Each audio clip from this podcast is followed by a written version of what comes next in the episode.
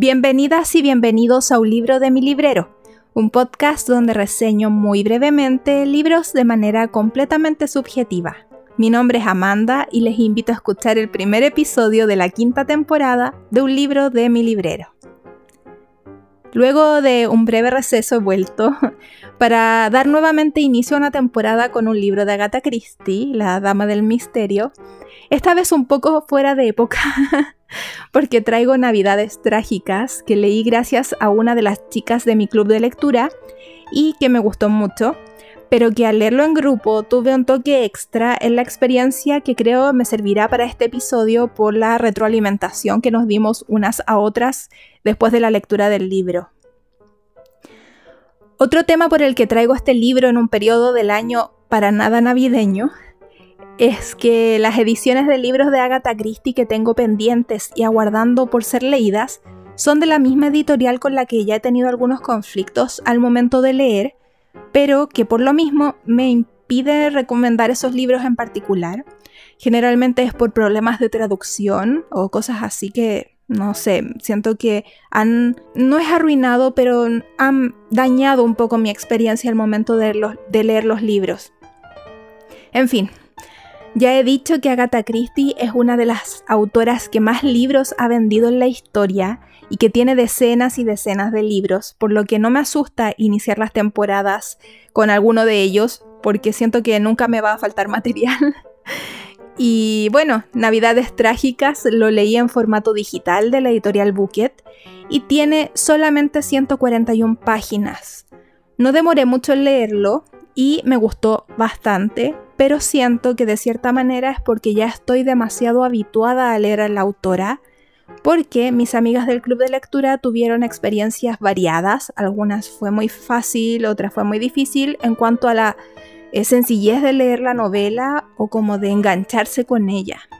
Al inicio del libro hay un comentario de la autora que señala que el libro está dedicado a su cuñado, que le había criticado que ya no habían casos violentos dentro de sus publicaciones, entonces ella promete que en este libro habrá más violencia. Y que va a, ser mucho más fuerte el crimen en comparación de otra de sus historias. Y creo que en parte es así, es un poco sangriento.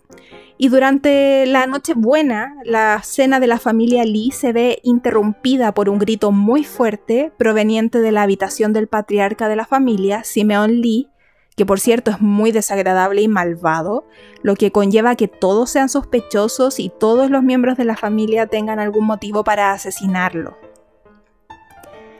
En esta historia será el detective Hércules Poirot el que estará a cargo de la investigación, con ayuda, como siempre, de la policía, que parece un poco ingenua, al lado del detective belga.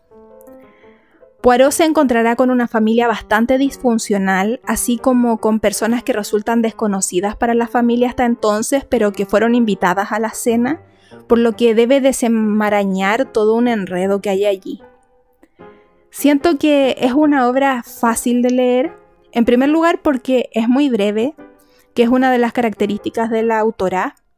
En segundo, porque está dividida en capítulos breves y para mí eso siempre agiliza la lectura.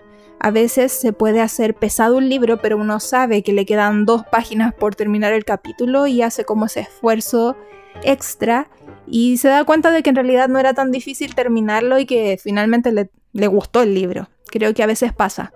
Em, a mí con este en particular no, porque me gusta mucho Agatha Christie, pero me ha pasado con otros libros, así que quería mencionarles eso de los capítulos breves.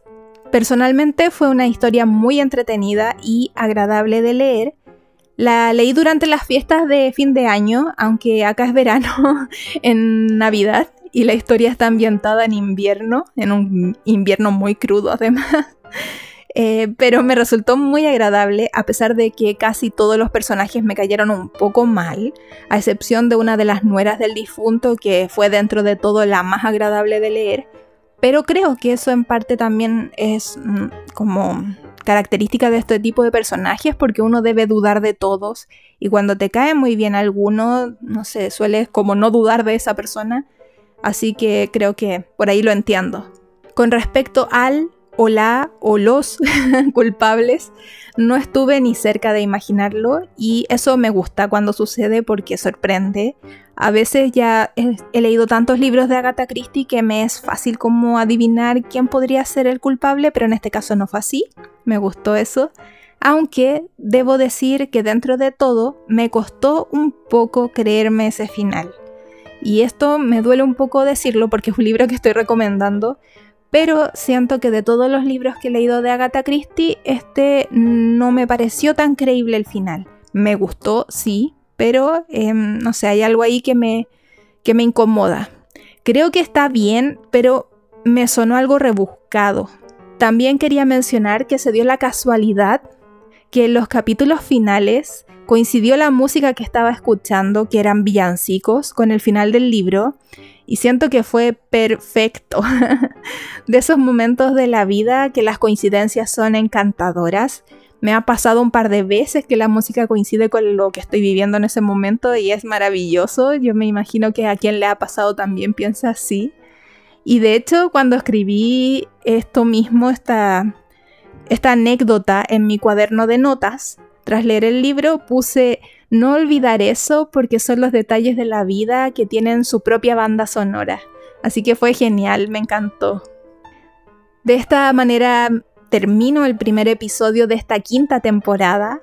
Nos encontramos en dos semanas con otra reseña de un libro de mi librero. Hasta la próxima.